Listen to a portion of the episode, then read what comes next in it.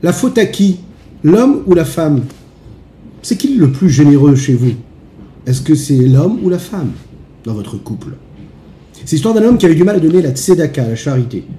Son maître, le Tzemar Tzedek, lui dit Mais pourquoi est-ce que tu as du mal à donner la tzedaka? Cet homme a répondu à son maître Bien, c'est parce que ma femme n'aime pas donner la tzedaka, donc moi non plus, je ne donne pas de tzedaka, j'ai du mal.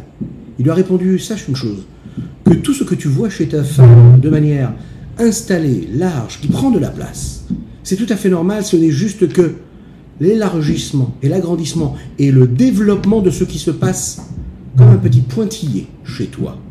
L'homme, c'est la chorma, la femme, c'est la bina. L'homme, c'est le petit yud, le petit point. La femme, c'est le et, la largesse.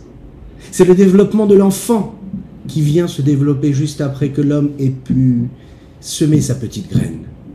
Tous les défauts et toutes les qualités que tu peux retrouver chez ton épouse, elles se trouvent chez toi, comme un petit pointillé. Sois un peu généreux, ta femme le sera beaucoup.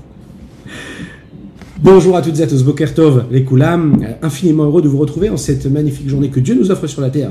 J'espère que vous allez bien. On va développer ensemble notre cinquième chapitre aujourd'hui de notre Igeret Ateshuva, encore et toujours.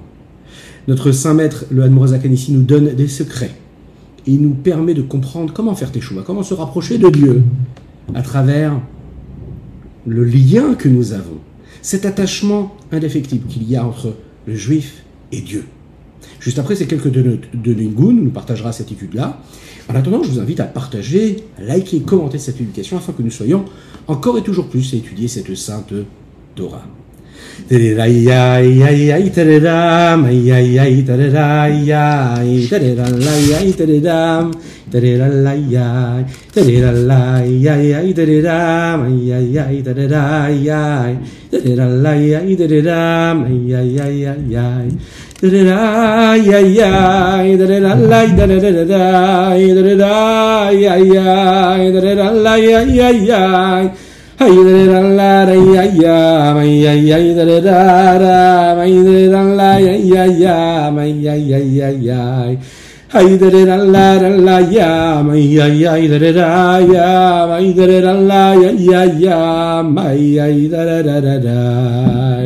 Nous étudions aujourd'hui pour la réfoua chez la guérison totale et complète de Avraham Nissim Ben Sultana. Nous étudions le Nishpat Avinu Mourir et Ben Ben Isser à la l'homme, ainsi que pour le mérite de chacune et chacun d'entre vous qui suivez ce cours et qui le partagez. Razak et merci à vous. Vous connaissez cette fameuse histoire qu'on a déjà racontée, mais qui est toujours belle à rappeler, le rabbi de Kotsk. Un jour, s'est retrouvé face à ses élèves. Il leur a posé la question, il leur a dit Dites-moi où est-ce que Dieu se trouve? Ses élèves étaient étonnés. Et tout simplement, ils ont dit qu'Akadosh se trouvait partout.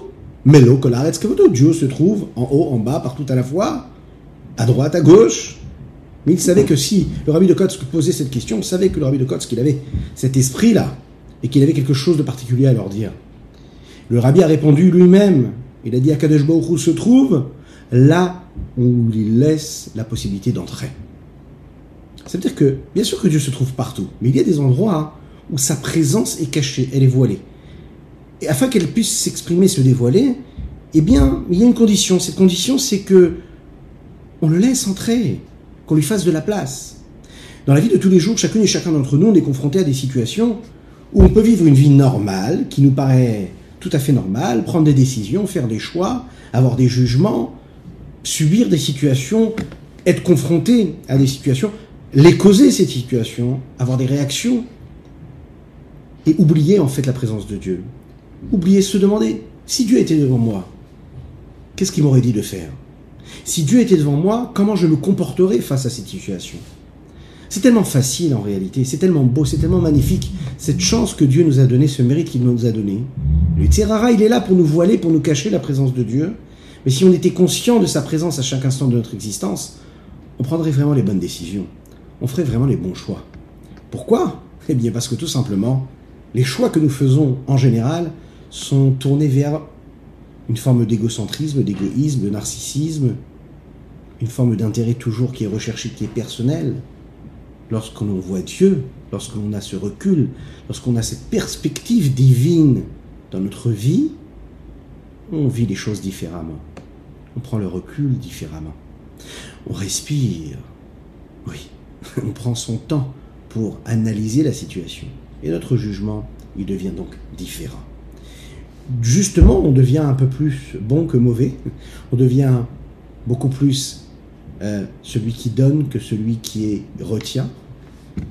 On reçoit en réalité de l'autre ce que nous, on a envie de donner, c'est-à-dire qu'on est dans ce partage réel, ben, parce qu'en fait, ce que l'on va faire, on va pas le faire en fonction de notre intérêt propre, mais on va le faire parce qu'on est en train de construire et bâtir quelque chose de commun, le lien qu'on a avec Hachem, c'est ce qui ne nous lâche pas. Comment est-ce que Dieu il est dans cette situation?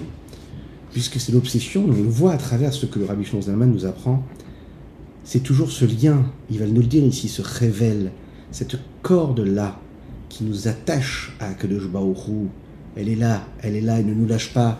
C'est un lien qui est indéfectible. Le seul problème, c'est que dans la vie de tous les jours, eh bien on met de côté ce lien-là, on se laisse aller avec tous les travers de l'existence. Il faut se rappeler qu'Akadosh Baruch il est relié à nous, que nous sommes reliés à lui, qu'on est attaché à lui, qu'à chaque fois qu'on ne le sent pas, c'est que tout simplement, on ne fait pas l'effort de le laisser entrer dans notre vie.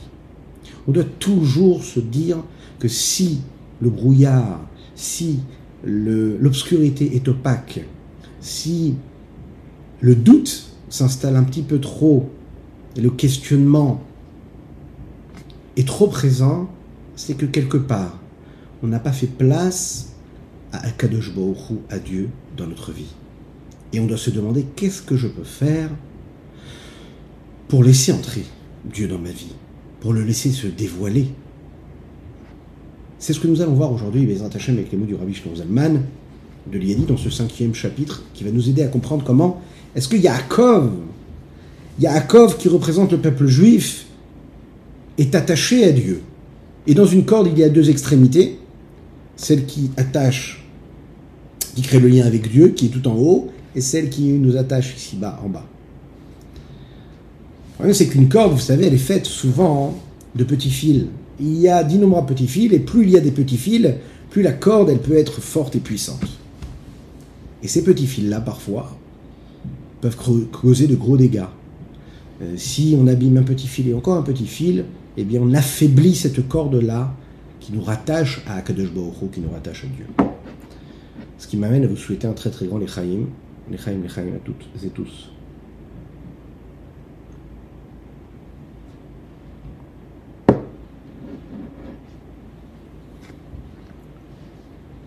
Nous avons développé ensemble, dans les derniers chapitres, le principe même de cette âme-là.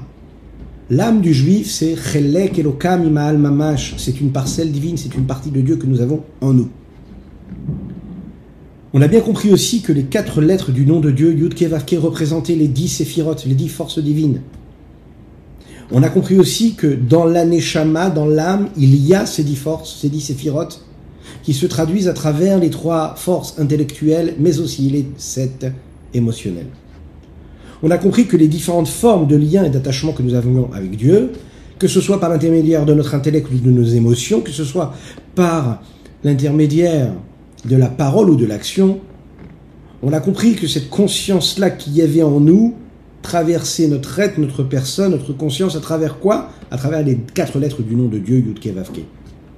Et que quand on vivait dans cette conscience-là, eh bien on gagnait en hauteur, on réussissait aussi à se s'élever, à s'extraire des contingences matérielles et des limites de la grossièreté physique. Il y a aussi,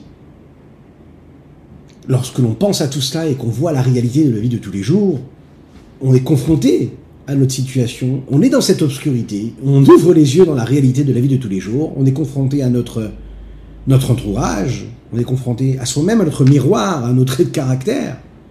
On voit qu'on est très très loin en réalité de ce qu'on devrait être par rapport à cette réalité qu'on nous, euh, qu'on nous donne ici, cette réalité spirituelle. Lorsque l'on voit la réalité physique, le monde dans lequel nous vivons, ce monde qui est appelé le Olam le monde du mensonge, lorsque l'on voit ses semblables, on peut voir ses proches, sa famille, ses amis, le milieu social dans lequel on vit, nous envoyer des messages qui sont totalement contraires à ce qu'on est en train de vivre à travers l'interprétation qu'on nous donne ici de l'existence, la présence de Dieu, les quatre lettres du nom de Dieu. Mais c'est où tout ça? Où est-ce qu'elle est mon âme? Où est-ce qu'il est mon intellect? Où est-ce que sont mes émotions, mes paroles, mes actions dans cette conscience-là des lettres de Dieu qui sont en moi, dans ma vie, dans ma réalité, dans ce monde de mensonges Le mensonge que moi je peux voir comme un mensonge, je peux être celui aussi qui en est le qui, qui en devient le sujet, et comme celui aussi qui peut être celui qui subit aussi ce mensonge. On est tous responsables. On est tous les acteurs de ce monde-là. Comment on peut vivre dans cette contradiction? On a l'impression d'être très très loin de l'expression même de ce nom de Dieu dans la réalité de la vie. C'est compliqué de trouver les lettres de Dieu dans notre existence, dans notre âme. C'est compliqué de le voir éclore. La raison essentielle à cette contradiction, elle provient d'une seule raison, une chute vertigineuse.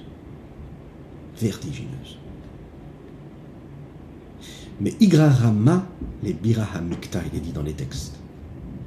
Imaginez le sommet de la montagne, tout en haut, tout en haut, le plus haut possible.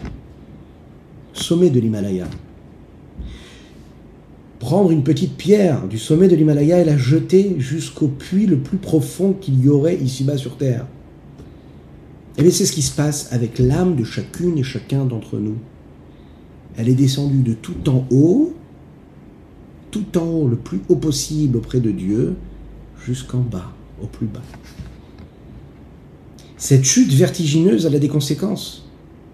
C'est la contradiction qu'il y a entre cette âme qui vient de Dieu lui-même, qui, elle, s'exprime, qui est l'expression même des quatre lettres du nom de Dieu, Yud Kevake, à travers l'intellect, les émotions, à travers la parole, la pensée et les actions, et le corps dans lequel elle se trouve, emprisonné à l'étroit, qui lui renvoie des messages complètement contradictoires.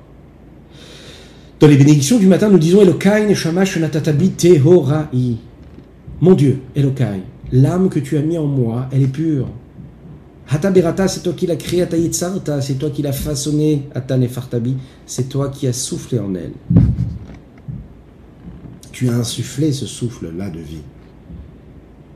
Dans la Chassidoute, dans la Kabbalah, il est expliqué que ces mots-là décrivent le processus d'évolution et cette chute fameuse de cette âme-là, cette descente-là.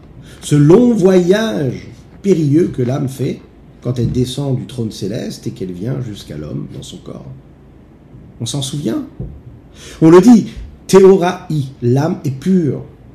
Qu'on le veuille ou non, elle reste toujours pure, l'âme.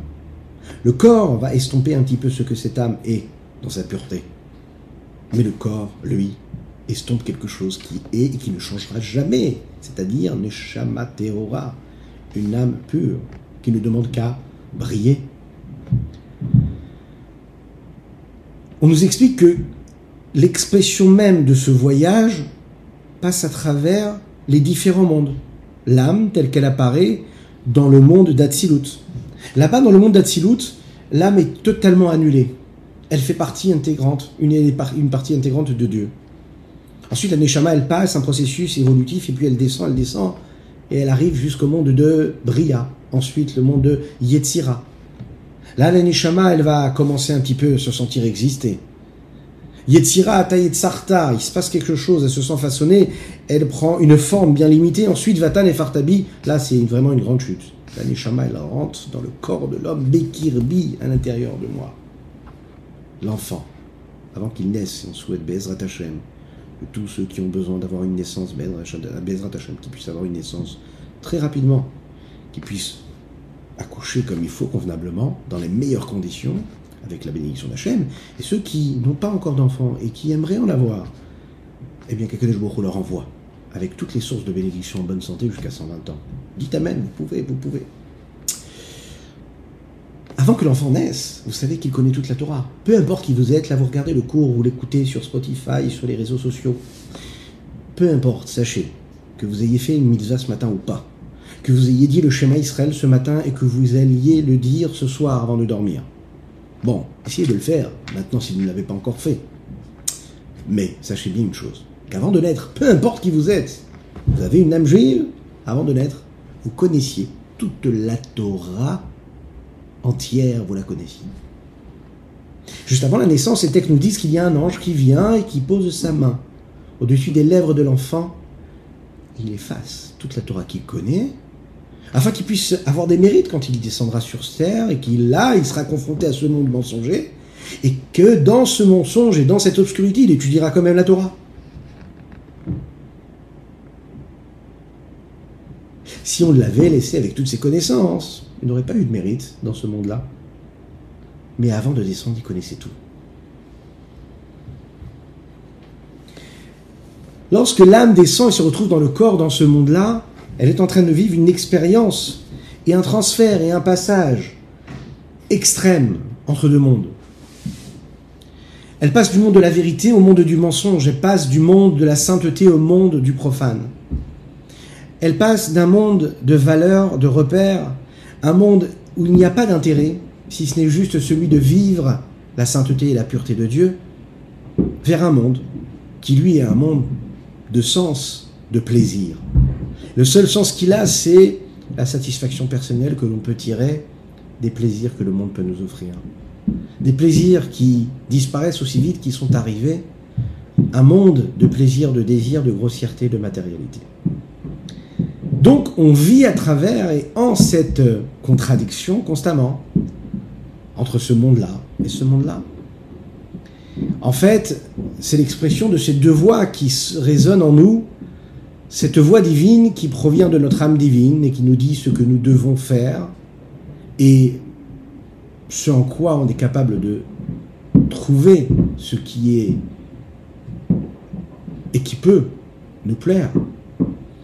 Et cette voix-là qui est celle des tentations, des volontés humaines, et qui se font entendre en nous, et qui proviennent de cette âme animale, qui est dans ce corps, qui est ce corps-là dans ce monde, et qui justement sera aux aguets, qui sera sur le fil, qui sera là à être attiré par tout ce que le monde pourrait lui offrir. Cette âme animale qui nous amène souvent vers le mal. Mais quand la Neshama descend dans ce corps, il faut le savoir, elle n'a pas perdu son identité première. Cette âme-là, théoraï, elle reste pure, comme nous l'avons dit. Elle a un objectif, elle a un challenge, elle a un défi à relever. Elle doit exprimer et laisser exprimer la pureté qu'elle a dans l'impureté de ce monde-là. Elle doit faire vivre la vérité dans, dans le mensonge. Elle doit faire entrer de la sainteté dans l'impureté et dans tout ce qui est profane. Et ça, c'est le plus grand des challenges. Cette descente de cette âme dans le corps, elle est décrite dans les trois mots, les trois mots que nous avons dit tout à l'heure, les derniers qui décrivent cette descente et ce voyage de l'âme. Veata nefartabi. Et toi, nefarta bi.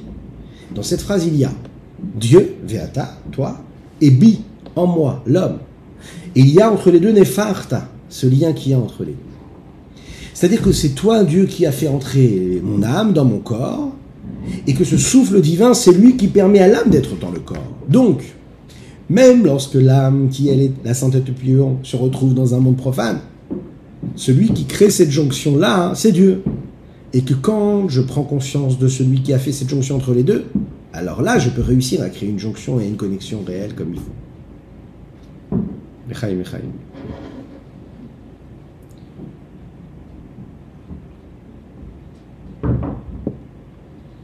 Techniquement, comment cela se passe? Le Rabbi Zalman va nous dire ici que cela se passe à travers le souffle de Dieu. Et dans le souffle de Dieu, nous l'avons dit à travers les différentes lettres de l'alphabet, il y a des lettres qui représentent le souffle et des lettres qui représentent à travers leur prononciation et le son qui les représentent beaucoup plus la parole que le souffle. Le He, le dernier He, le dernier, c'est-à-dire le dernier du nom de Akadosh Baruch est le He inférieur, représente ce souffle, cet air-là qui provient des poumons. Et quand il vient des poumons et qu'il traverse les cordes vocales et qui sent qu'il est lié de son à travers les cordes vocales, il passe à travers la bouche. Et de ce souffle-là va être créé par les cinq capacités que la bouche aura de lui donner une forme. Puisque la Torah, elle, utilise ce principe-là, cette appellation et ce terme-là de nipouar, viatan et tabi, il est donc bien question ici d'un souffle pur qui provient des poumons, Et ensuite, le dernier est, en fait, du nom de Yudke Vavke, lui, a cette responsabilité de donner une forme à travers cette, euh, ce corps-là qui va recevoir cette âme et qui va lui donner une expression et des directions différentes. La deuxième partie de ce verset-là, c'est Kichelek Hashem la première partie, Kichelek Amo, que le peuple juif, c'est une partie de Dieu. Yaakov Revel Nachalato. Yaakov, c'est la corde de son héritage. Mais qu'est-ce que cela veut dire? Comme nous l'avons dit, la corde, dans une corde, il y a deux extrémités. Quand la Neshama descend dans le corps, il y a donc un lien qui se crée, une corde entre les deux. À l'extrémité supérieure et suprême du nom d'Akadosh Baruch c'est-à-dire dans le nom de Dieu Yud et à l'extrémité inférieure qui se trouve donc à travers l'âme du juif, telle qu'elle est dans le corps et telle qu'elle est, et telle que son corps est dans le monde, ici-bas, dans ce monde-là. Ce qui se passe comme quand une corde, aussi longue puisse-t-elle être, et qu'on bouge un petit peu le bas de la corde, cela a des conséquences à l'autre extrémité de la corde. Eh bien, c'est ce qui va se passer également à travers notre vie de tous les jours. Lorsque je vais faire bouger cette corde-là, lorsque ma neshama, mon âme qui se trouve dans ce corps-là, et que ce corps-là, il se trouve dans ce monde-là, vit telle ou telle expérience dans ce monde profane, et que je vais réussir à sanctifier le moment de vie que je suis en train de vivre. Je vais sanctifier mes pensées, ma parole et mes actions. Alors j'ai bougé la corde. Et je l'ai fait bouger là-haut, au niveau de l'autre extrémité qui est dans le nom d'Akadosh Baoru. Donc je sais que peu importe ce que je vis dans ma journée depuis l'instant où je me lève et je dis Modéani, à chaque moment de ma vie, je suis toujours en lien avec cette corde-là, rattachée au nom de Dieu. Et que tout ce à quoi je vais penser, tout ce que je vais dire, tout ce que je vais lire, tout ce, que je vais regarder, tout ce que je vais faire, est en lien toujours direct avec le nom de Dieu et exprime à travers son énergie, sa vitalité, ce que je suis en train d'être. Vous imaginez l'importance, la conscience, et vous imaginez l'incidence que cela peut avoir, et la responsabilité donc que nous avons à travers notre vie. Et malheureusement, si on fait l'inverse et qu'on bouge la corde du bas, mais négativement dans le profane, alors là aussi, dans le nom d'Akadosh on crée quelque chose, un mouvement qui est totalement négatif. Si je comprends que j'ai la possibilité de sanctifier le nom d'Akadosh Baruch dans ma vie de tous les jours, j'ai compris qu'en fait, je suis l'ambassadeur de Dieu ici-bas sur terre. J'ai compris que Ben Israël, comme dit Dieu, je serai sanctifié parmi le peuple juif, pas à l'extérieur. Akadosh Baruch nous demande de sanctifier son nom ici-bas sur terre. C'est la raison pour laquelle nous disons le Kaddish, c'est la raison pour laquelle nous disons la Kedusha, la Kedishar, le Keter, afin de sanctifier le nom d'Hachem dans notre monde ici, dans le peuple juif. La capacité que nous avons, la possibilité que nous avons, qui nous est donnée, cette opportunité qui nous est donnée de sanctifier Dieu, elle provient de quelque chose. Elle provient du fait que nous soyons en connexion directe, avec le nom de Dieu, Yudke Vavke. En conséquence de quoi, chaque action que nous faisons a cette merveilleuse possibilité eh bien, de sanctifier le nom de Dieu ici-bas sur terre. Bien sûr, du côté négatif, et vous ne profanerez pas mon nom. C'est-à-dire qu'à chaque fois que vous allez agir négativement et vous êtes mes représentants, eh bien vous êtes en train de profaner mon nom. C'est ce que Dieu nous dit. D'un autre côté, il faut aussi savoir et s'en souvenir que vous savez que pendant les fêtes juives, il y a une bénédiction que nous disons qui dit comme ça Hashem, Mekedesh Israël, Ve'azemanim. Béni sois-tu à Baruch qui sanctifie le peuple juif et les Zemanim. Qu'est-ce que c'est les Zemanim? Zmanim, c'est les temps. Quels sont ces temps? C'est les temps de fête. Dans la Torah, le Zman, c'est appelé un temps de fête. À l'inverse du Shabbat, dans le Shabbat, les Hashem que nous allons vivre demain, on dit Baruch Hashem Mekadesh Shabbat. Béni sois-tu Hashem qui sanctifie le Shabbat. Et là, il n'est pas question du peuple juif. À la différence des fêtes, où là on dit Baruch Hashem Mekadesh Israël Ve'azemanim. D'abord, béni sois-tu Dieu qui sanctifie le peuple juif et les fêtes. Pourquoi? Qu'est-ce qu'il y a de si particulier? Nous allons voir tout de suite. La raison pour laquelle Akadosh Baruch fixe dans le calendrier juif qu'il y a quelque chose de particulier. Et vous allez voir tout de suite la différence, elle se fait en cela. Qu'est-ce qu'il y a élaboré et créé le calendrier juif, ce sont les Chachamim, les sages. C'est eux, c'est donc eux qui ont sanctifié les mois, qui ont décidé quand est-ce qu'ils commençaient. C'est la raison pour laquelle aussi, comme nous pouvons l'étudier en ces temps-là dans l'étude du Rambam, c'est de cette façon-là, de façon bien précise et particulière, les sages pouvaient décider si c'était un mois qui devait commencer ce jour-ci ou ce jour-ci, si le renouvellement, le Rosh Chodesh devait se faire ce jour-là ou ce jour-là en fonction des témoins qu'il y avait. C'est aussi les sages qui décident quels sont les mois qui vont, euh, qui vont, qui vont, qui vont faire l'année qui va passer, à savoir ce que si c'est une année où il y aura deux mois de Hadar ou est-ce qu'il y aura un seul mois de Hadar Est-ce que c'est une, année Mehouberet ou En fait, si on regarde bien, toutes les fêtes juives, elles dépendent des sages, des décisions des sages, et non pas d'une décision qui nous aurait été donnée et instaurée par Dieu dès le départ. C'est les sages qui vont interpréter, qui vont devoir donner leur avis. Prenons l'exemple. Le jour de Rosh Hashanah, Kadosh Baruch lui, est installé sur le trône céleste. Et le juge, Yom Adin, il juge le peuple juif. Il juge le monde. Et c'est intéressant de voir que Dieu va s'installer sur le trône céleste le jour où les sages auront décidé qu'aujourd'hui c'est Rosh Hashanah. Ça veut bien dire ici que Dieu, en fait, va suivre ce que les Chachamim vont dire. Il décide que c'est tel jour dans le calendrier, eh bien Dieu va s'asseoir sur son trône céleste pour nous juger ce jour-là. Le jour de Kippour, le jour où, Dieu va pardonner tout le Ham Israël, tout le peuple juif, c'est un jour qui dépend du Ham Israël, qui dépend du peuple juif, qui dépend de ces sages qui vont instaurer, qui vont décider que dans le calendrier, c'est ce jour-là que ça va tomber. Il en ressort donc que ce sont les sages qui sanctifient les jours qui vont être des jours de fête. Le potentiel et la force de sainteté puissante qu'il y a dans le peuple juif, c'est l'expression même que peut nous laisser transparaître ce verset-là, qui relèque avaye amo. Yaakov révèle Nachalato. En d'autres mots, chaque juif, c'est le chaliar, c'est l'émissaire d'Akadosh Baruch ici-bas sur terre. Il a une mission à accomplir ici-bas sur terre. Dieu lui a donné une mission. Il représente Dieu ici-bas sur terre. C'est l'ambassadeur de Dieu. Il n'y en a pas un plus que l'autre. Nous sommes tous au même niveau de ce côté-là. Chaque juif est et a la responsabilité d'être l'ambassadeur de Dieu ici-bas dans tout ce qu'il fait, dans toute sa vie. Peu importe le mois de l'année, qu'il soit en vacances ou pas. Vous connaissez cette fameuse histoire. Vous savez que le rabbi de Lubavitch, je ne sais pas si on l'a déjà raconté, mais elle est intéressante. Le rabbi de Lubavitch n'est pas parti en vacances. J'avais. Mais pas de vacances. Même pas une journée. Si, peut-être une après-midi, une fois, il a rendu visite à un camp de vacances, les premières années de son leadership. Pas de vacances.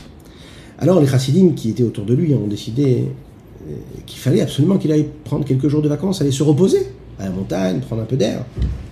Le rabbi refusait. Alors ils se sont très bien, on va aller voir les anciens chassidim, les anciens chassidim, les anciens qui étaient eux des élèves du rabbi précédent, le rabbi Yosef afin de lui demander, de leur demander conseil et essayer de voir si eux réussiraient à convaincre le rabbi en ayant une excuse assez simple, voilà, afin de le convaincre, en lui disant voilà, les autres rébéim, les autres maîtres de la chassidoute, eux partaient en vacances. De temps en temps, ils allaient se reposer. Donc vous aussi, Rabbi, il faut absolument que vous alliez en vacances vous reposer. Ils ont envoyé le Rav Nissan Nemanov à la Vachalom. Rav Nissan Nemanov, c'est le père du directeur actuel de la yeshiva de Brunois, en France, près de Paris, qui lui est un très très grand chassid du Rabbi Yosef déjà en Russie qui ensuite est venu ici en France, il s'est occupé de la yeshiva de Brunois, et bien sûr par la suite le chassid du rabbi actuel. Ils ont, envoyé donc, euh, les secrétaires du rabbi, ils ont envoyé ce chassid-là pour aller dire ça au rabbi. Qu'est-ce qu'il a répondu le rabbi? Le rabbi a répondu, on l'imagine, avec un large sourire comme il savait l'avoir, en avoir. Il a dit comme ça, il a dit quand les rébéim, les autres maîtres allaient en vacances, ses élèves leurs élèves étudiaient la Torah. Il dit, mais moi, comme mes élèves, ils partent tous en vacances, alors moi, je veux rester pour étudier la Torah. On se laisse réfléchir chacun en fonction de l'endroit où on se trouve et des préoccupations que nous avons en ces temps de début de vacances ou déjà entamés.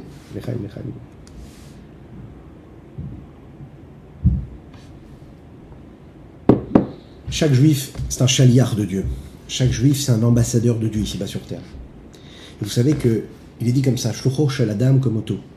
Lorsqu'un homme envoie un émissaire pour faire une mission, et eh bien en fait, il lui donne, la Torah nous dit, toutes les forces que lui il a, c'est comme si c'était la même personne. C'est-à-dire que quand Dieu ici il donne à un juif le pouvoir d'être son ambassadeur, c'est Dieu qui est là.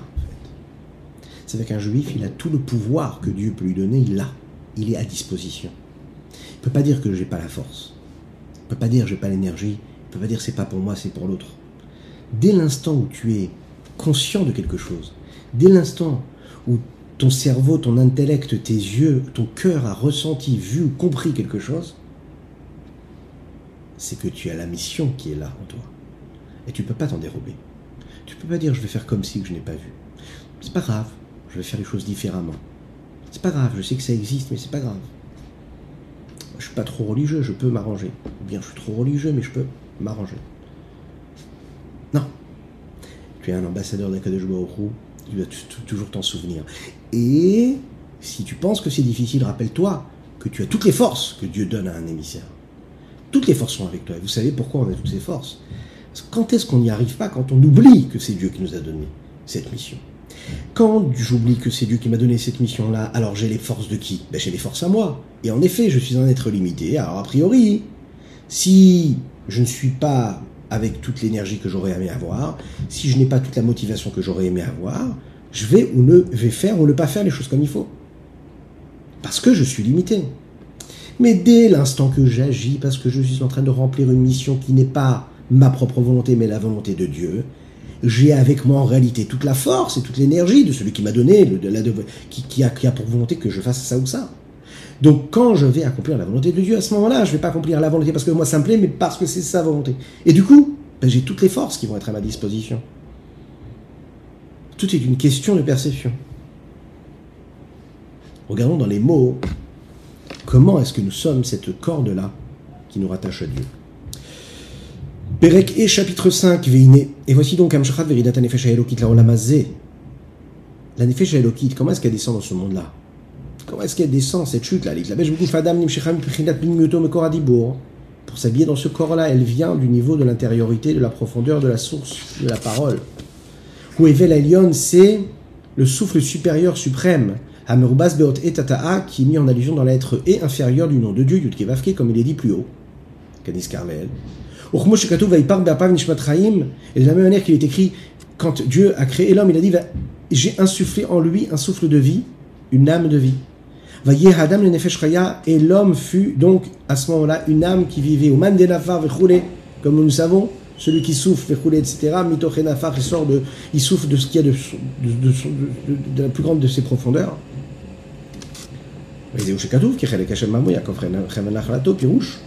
comme cette corde, par exemple, qui a la tête qui est rattachée avec le haut et l'extrémité basse avec le bas car il faut le savoir ici, quand on dit via part, part, le sens simple c'est de dire que moi, comme par exemple, quand un homme souffle vers une direction,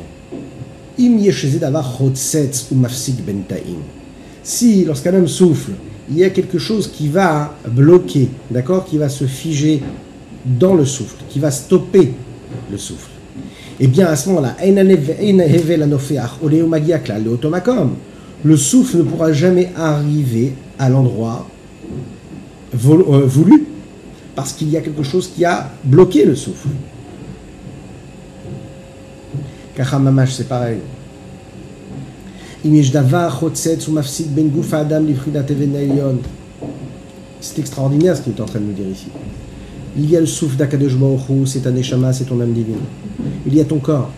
Si tu laisses ton âme divine, si tu laisses l'extrémité haute être toujours attachée avec sa connexion réelle avec Dieu, alors à ce moment-là, en bas, tu reçois aussi le réseau.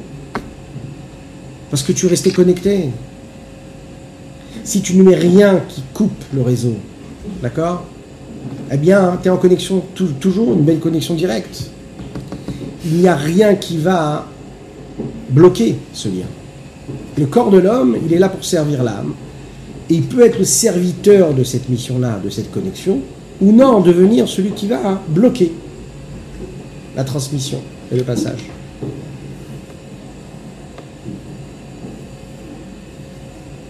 C'est l'histoire d'un chaliar, un émissaire du rabbi de Lubavitch, qui a monté de grandes institutions de Torah et de soutien et de pratique.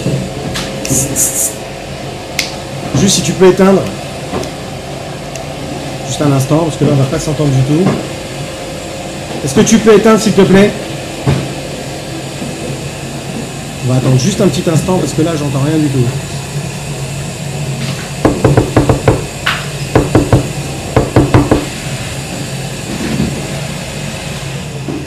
Merci. Merci, si juste, juste pas faire de bruit. Merci. Si on regarde un petit peu, oui, l'histoire, l'histoire de ce chaliar.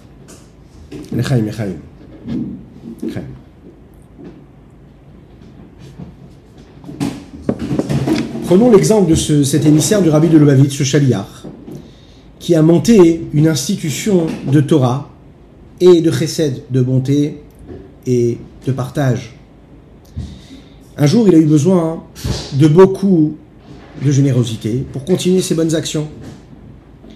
Il a décidé de prendre des rendez-vous, en l'occurrence avec des millionnaires et des multimillionnaires, pour leur demander de l'aider et de le soutenir.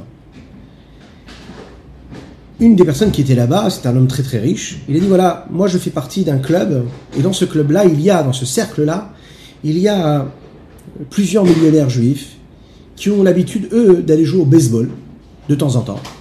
Alors moi, je te propose de venir avec nous jouer au baseball. Et de cette façon-là, tu vas faire connaissance avec ce cercle d'amis de millionnaires qui, eux, parce que tu vas faire connaissance avec eux, vont te proposer de discuter avec eux. Et de cette façon-là, tu pourras peut-être les convaincre de te faire des dons importants, tes institutions, pour le développement de ce que tu, souhaites développer. Ce chaliach-là hein, a hésité s'est dit d'un côté, la tentation elle est grande, me retrouver dans un cercle où je vais retrouver des millionnaires, je vais pouvoir leur parler.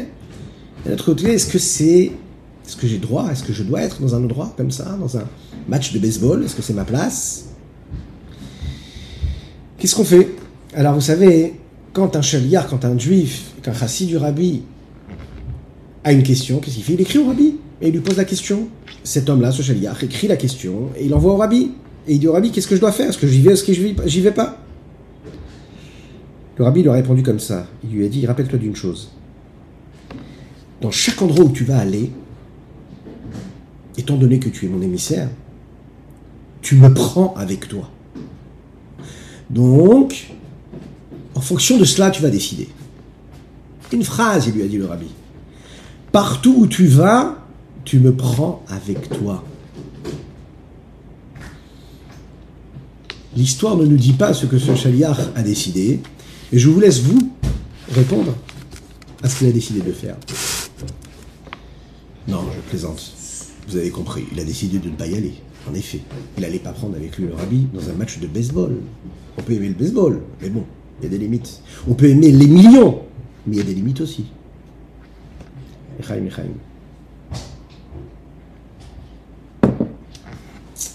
Ce qui nous amène à comprendre un petit peu plus comment est-ce qu'on peut tenir cette corde-là. Alors, comme le rabbi disait, le rabbi de Kotsk, il faut laisser rentrer Dieu. Et Dieu, il rentre là où on le laisse rentrer. Akadosh Baruch se trouve partout. Comme il est dit Melo Kolaretz Kevodo, il se trouve partout. Son honneur est partout. Il est dans le ciel, il est sur la terre. Mais il se dévoile quand on lui permet de rentrer. Alors comment on peut le laisser entrer? Eh bien, on le laisse entrer quand on accomplit sa volonté. Le monde tient parce qu'il y a la volonté de Dieu qu'il tient et qu'il tienne. Puisque Dieu veut qu'il y ait un monde qui tient, hein, alors par cette force-là de sa volonté, le monde tient. Chaque petit détail qu'il y a dans le monde existe parce que Dieu a décidé, il veut qu'il existe. S'il y a un petit détail que Dieu ne souhaite pas qu'il y ait, eh bien la conséquence ce sera qu'il n'y aura pas ce petit détail. Kadosh Baruch a dévoilé sa volonté où? Dans l'existence de ce monde-là. Il a dévoilé sa volonté dans l'étude de la Torah, dans la pratique des mitzvot, dans les commandements positifs comme dans les commandements négatifs. Et la meilleure façon que nous avons d'accomplir la volonté de Dieu, c'est par l'intermédiaire de l'accomplissement des enseignements de la Torah. Et de cette façon-là, nous donnons la possibilité à Akadosh Baruch de rentrer en nous, de rentrer dans notre vie. C'est la raison pour laquelle accomplir une mitzvah, c'est un réceptacle qui permet la bénédiction de Dieu de se réaliser, de se poser quelque part. Si un homme veut une influence divine, si un homme veut recevoir beaucoup de Dieu, veut recevoir beaucoup de bénédictions, il doit se renforcer dans l'accomplissement des mitzvot. Chaque mitzvah apporte une bracha, une bénédiction particulière. Chaque mitzvah apporte dans le domaine avec lequel elle a un lien, une lumière, une énergie, une abondance. Un homme qui donne maaser, eh bien mit hacher. Celui qui donne le maaser, celui qui donne de la tzedaka de ce qu'il gagne, celui qui donne plus que la tzedaka, parce que le maaser c'est même pas la tzedaka, celui qui donne le dixième de ce qu'il doit gagner, il s'enrichit. Pourquoi? Parce que dès l'instant où tu fais la mitzvah de Dieu avec l'argent que tu as gagné, eh bien, tu fais entrer Dieu dans ton argent. Dès l'instant où tu le fais, Dieu il est dans ton argent, donc automatiquement tu as la bracha de Dieu. D'un autre côté, un homme qui faute, malheureusement, et qui fait l'inverse de la volonté de Dieu, il bloque, il bouche, il crée un stop à ce shefa, à cette lumière, à cette bénédiction divine. divine. Il ne permet pas à Dieu de rentrer en lui, comme le prophète Ishaïa le dit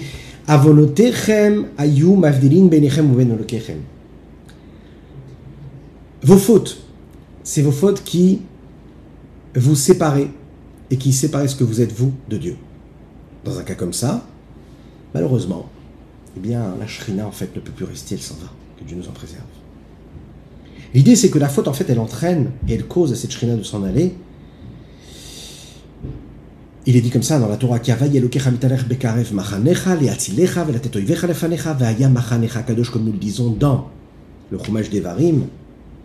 Tu dois vivre dans une forme de sainteté. L'environnement dans lequel tu te trouves, ça doit être un environnement qui est saint, qui est pur, qui est kadosh, qui est tsanoa, qui est pudique, qui est pur.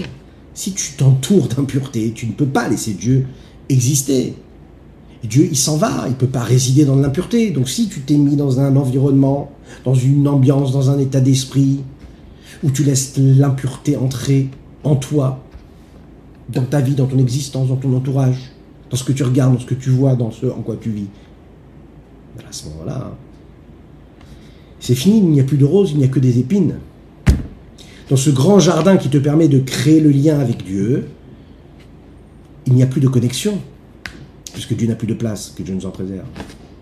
Les Chachamim le disent ici, qu'au début, à Kadesh quand il crée le monde, il y a de la Shrina, il y a sa présence, son infinie présence, partout, tout le temps.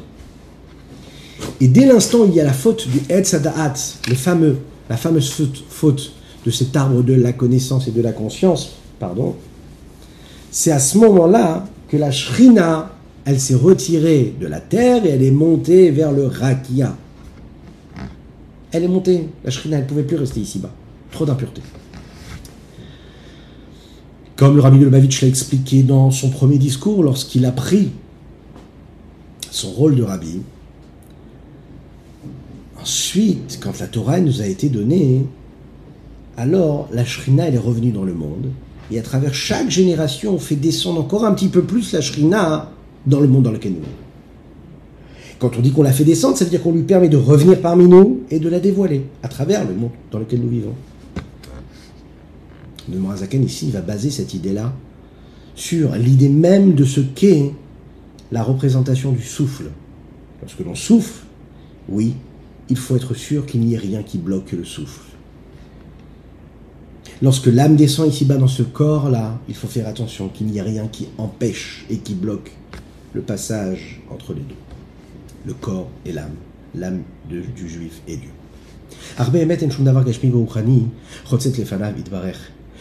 La vérité, c'est qu'il n'y a rien de matériel ou de spirituel qui puisse bloquer Dieu, en fait, en réalité, puisqu'il est au-delà de toutes ses limites. Dieu est partout, qui vaut de son honneur, remplit toute la terre, il n'y a pas un seul instant, un seul endroit qui serait libre de lui, vide de lui. On sait que Dieu il remplit tous les mondes. Et d'accord, comme il est dans nous l'avons dit tout à l'heure, si ce n'est juste ces fautes-là qui séparent et qui créent cette coupure entre le peuple juif et Dieu, et en a raison, la raison elle est simple, c'est parce que quand on fait une avéra, on est à l'inverse de la volonté de Dieu. Et Dieu, il est un Takol, c'est Dieu qui fait vivre tous. C'est lui qui fait vivre tous, c'est lui qui fait vivre tout. Dieu, c'est lui qui est au-dessus de tout. Il est dit aussi que Moshe Katouv, tout ce que Dieu souhaite et désire, il l'a fait dans le ciel ou dans la terre, sur la terre. Comme il a dit plus haut dans le chapitre 4, que c'est la volonté supérieure et suprême de Dieu qui est la source de l'influence du nom de Dieu, Yud Kevavke, venir Et il est justement dans le petit point de ce Yud là, de cette lettre Yud. Echaim, Echaim.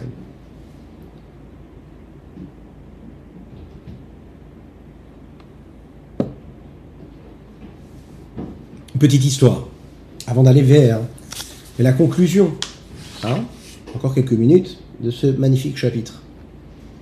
C'est une petite histoire jolie et souriante de ce juif qui vient d'Europe et qui voyage vers le monde nouveau aux États-Unis d'Amérique, un peu avant la Deuxième Guerre mondiale. Le premier Shabbat où il arrive, il cherche une synagogue, une choule pour aller vivre, pour aller faire cet effet-là. Il vient d'Europe, il avait l'habitude de pratiquer la Torah.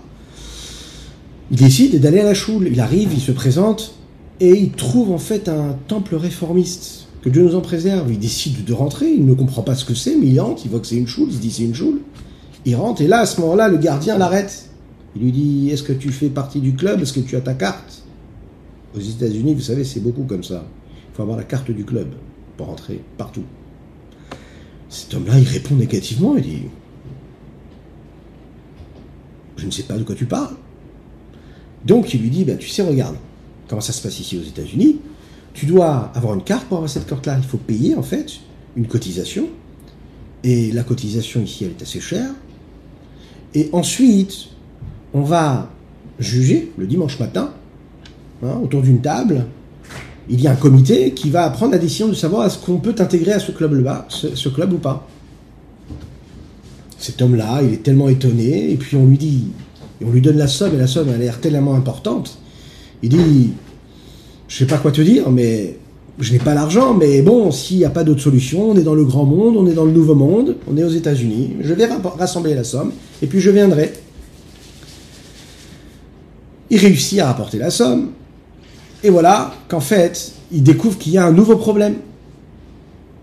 Et le problème, il est quoi? C'est que, tout simplement, le comité refuse de le recevoir. Il dit Regarde, comment est-ce que tu t'appelles? Tu t'appelles Yenkel. Mais Yenkel, c'est pas assez américain. On aimerait que tu changes ton nom et que tu t'appelles Jack. Ouais, Jack, Yaakov, Yenkel. Appelle-toi Jack. C'est plus américain. Yaakov, il dit Très bien, il n'y a pas de problème. Je vais m'appeler Jack. à partir de ce moment-là, il s'appelle Jack. Ensuite, il décide de discuter encore un petit peu et ils disent Non, il y a encore un petit problème. La façon avec laquelle tu t'habilles, nous paraît un peu primitive tu devrais t'habiller de manière différente. Il faut que tu changes hein, ce costume noir que tu as. Habille-toi comme tout le monde, habille-toi, tu es dans un monde moderne. Ensuite, on réfléchit, on dit non, mais tu sais, euh, ça suffit pas. Il hein. faut vraiment, vraiment, vraiment que tu puisses être avec nous, vivre avec nous, euh, venir aussi avec nous euh, dans ces fameux matchs de baseball aussi. Et petit à petit, petit à petit, cet homme-là s'est rendu compte qu'en fait, il pouvait pas. Il pouvait pas vivre comme eux. Il pouvait pas parce qu'en fait, on lui demandait même de raser sa barbe. Je ne le dis pas trop fort parce que ça peut faire de la peine. Et cet homme-là a décidé, oui, de raser sa barbe pour ressembler, ressembler aux gens qui l'entouraient. Et là, un jour, il finit la tefila, il sort de la choule, de ce temple-là réformiste. Il finit en pleurs, en se disant Mais qu'est-ce que c'est? J'ai tout fait. On m'a demandé de mettre un costume, une cravate, on m'a demandé de retirer mes vêtements primitifs, on m'a demandé de payer la carte du club, etc., etc., etc. Et, je n'y arrive pas. Je n'y arrive pas. Il s'est endormi avec tellement de souffrance. Akadosh Baruch lui est venu en rêve et lui a dit Yenkel, Yenkel, ne crains rien, n'aie pas peur. N'aie pas peur, tu sais, tu n'es pas le seul qui ne peut pas entrer dans cette choule, dans ce temple-là. Moi aussi. Moi, Kadosh Hu, on ne me donne pas la possibilité d'entrer dans cet endroit-là. Je ne m'y trouve pas du tout dans cet endroit-là. Donc ne t'inquiète pas, tu n'as rien à y faire. Si on t'accepte pas comme tu es, avec ton aspect de juif pratiquant de religieux, si on n'est pas capable de t'honorer, parce que toi tu représentes Akadosh Baruch tu représentes les valeurs, l'intégrité de Dieu ici-bas sur terre, c'est qu'on ne te mérite pas, de la même manière qu'on ne me mérite pas moi en tant que Dieu. Chaim, Chaim.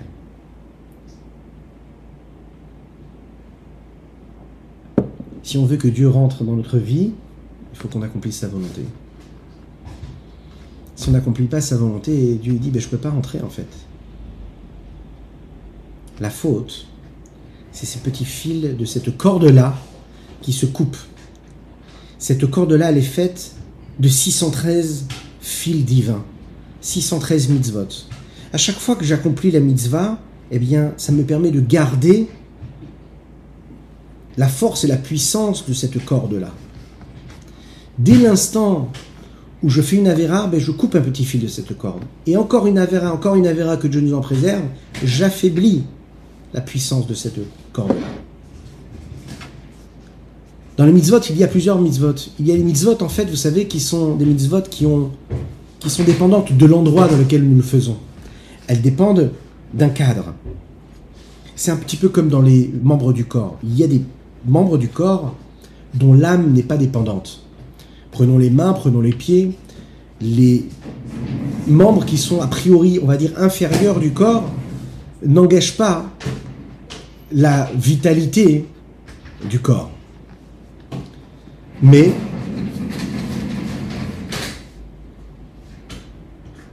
il y a des membres du corps qui sont des membres et des organes vitaux. Et les mitzvot, c'est pareil ce soit des mitzvot qui ont une importance particulière et qui peuvent permettre à cette corde-là, à cette vie-là d'être là. Il y a des mitzvot, si elles sont faites, elles sont, il y a des avérotes, si elles sont commises, elles ne vont pas retirer complètement la vie et le lien que nous avons avec Dieu, mais elles vont retirer, couper les petits liens qu'il y a avec Akadosh Baruch Karet. Karet, c'est justement ça. Les ikaret, de, de de détacher, de couper, de sectionner. Karet. Shenikrat. Juste après, s'il te plaît. Juste après. Dans 5 minutes. Dans 5 minutes. Karet. Shenikrat. Nifsak. Revel. Amshacha. Mishem Avaye Baochu. Shenimshecha. Me'etata.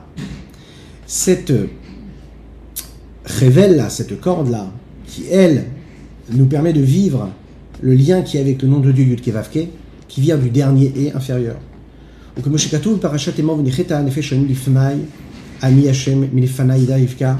Cette âme-là sera retranchée, c'est dit dans, le dans la parachat est mort, elle sera retranchée, elle se séparera de moi, parce que je suis Dieu. Milefanaï précisément devant moi, de devant moi précisément. S'il te plaît, tu peux attendre 5 minutes Est-ce que tu peux attendre 5 minutes Bon, on va terminer comme ça, vous m'excusez pour le bruit. וכמו שכתוב בפרשת אמור, וניחתה נפש חיים לפני אני השם, ובשאר עבירות שאין בהן כרת. על כל פנים אין פוגמין הנפש כנודע, ופגם הוא לשון פגימת הסכין, הוא הדרך משל לחבל אב שזו מתרי"ג, חבלים דקים. ככה חבל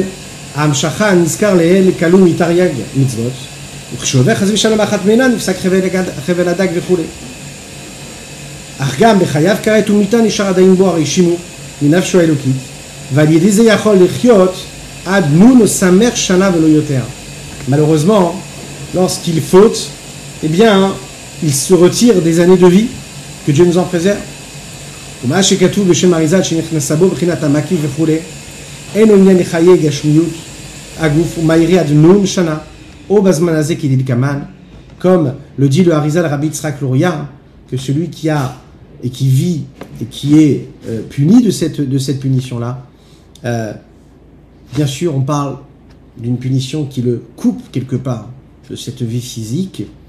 Et ce qu'il faut savoir malheureusement, euh, c'est qu'il y a toujours une trace qui est laissée par les fautes qui sont commises par un juif. Donc il faut bien savoir une, une chose. C'est qu'un juif, il représente le nom d'Akadosh Baruch ici-bas sur terre. S'il tient cette corde-là, alors à ce moment-là, il est tranquille. S'il fait le mitzvot, eh bien cette corde est tient. S'il fait une avera, eh bien il coupe la corde. On doit se rappeler d'une chose. La mitzvah qu'un homme il accomplit, c'est le réceptacle de la bénédiction. Puisque c'est ce qui permet d'amener la bénédiction, la meilleure façon qui nous permet de recevoir la bénédiction de Dieu, c'est d'accomplir sa volonté.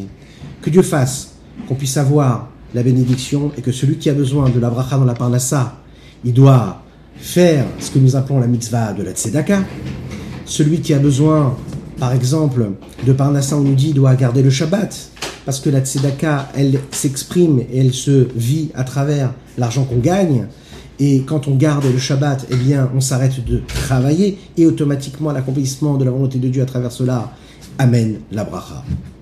Celui qui veut la bracha pour les enfants, la chassidoute nous dit, celui qui veut de la bénédiction dans le shalom bayit, dans la paix dans le foyer, eh bien, il doit créer un réceptacle qui lui est quoi? De bien être regardant sur les notions de gdusha, de sainteté dans son foyer. De s'habiller convenablement, que ce soit à l'extérieur, que ce soit même chez lui à la maison, de garder la pudeur, de garder la pureté familiale, un comportement convenable, de savoir que chaque action a des conséquences sur son couple et ses enfants, et que quand on garde la sainteté, la pureté, toutes les lois qui concernent la pureté du couple et la pureté de la vie euh, familiale d'un couple, alors il y a la paix aussi dans le couple. Et pour les enfants, c'est pareil, et c'est automatiquement le véhicule même et ce qui va permettre de recevoir cette bénédiction. Celui qui veut enfin, hein, la Chassidoute nous dit ici, une bénédiction pour avoir une réfoua, une guérison totale et complète, il doit en fait bah, faire des mitzvot qui concernent la bonne santé de son corps. Et de la même manière que le corps en bonne santé, il a besoin physiquement de se nourrir, de boire, il doit manger des aliments qui sont sains, qui ne sont pas remplis trop de toxines, il doit éliminer les toxines qu'il a dans son corps, il doit prendre des aliments qui sont quoi? Donc cachers avoir une alimentation saine, pure, sainte, spirituellement et matériellement, ça fait en sorte que le corps devient un véhicule et devient un réceptacle pour recevoir la bénédiction, pour avoir une bonne santé. Parce que la nourriture devient le corps. Un homme qui fait attention à ce qu'il mange, alors à ce moment-là, il fait attention aussi également à sa santé. Et il est dit comme ça dans les textes, et le rabbi en parle, qu'une personne qui par exemple fait attention à sa mezouza, qui vérifie la mezouza de sa maison, alors il fait attention aussi automatiquement à ce qu'il fait rentrer dans sa maison. La mezouza, elle garde la maison. La mezouza, quand elle est cachera, hein, alors à ce moment-là, ce qu'on fait rentrer à la maison, c'est aussi propre. Que ce soit à l'extérieur, que ce soit à l'intérieur. Le fait d'être méticuleux sur tous ces différentes notions-là et, et, et, sujets, eh bien, ça apporte justement la bénédiction qui est nécessaire pour chacune et chacun d'entre nous. Que Dieu fasse que nous soyons tous bénis dans l'abondance matérielle et spirituelle matériellement et spirituellement. N'oubliez pas de dire Amen et de partager avec vos amis. À bientôt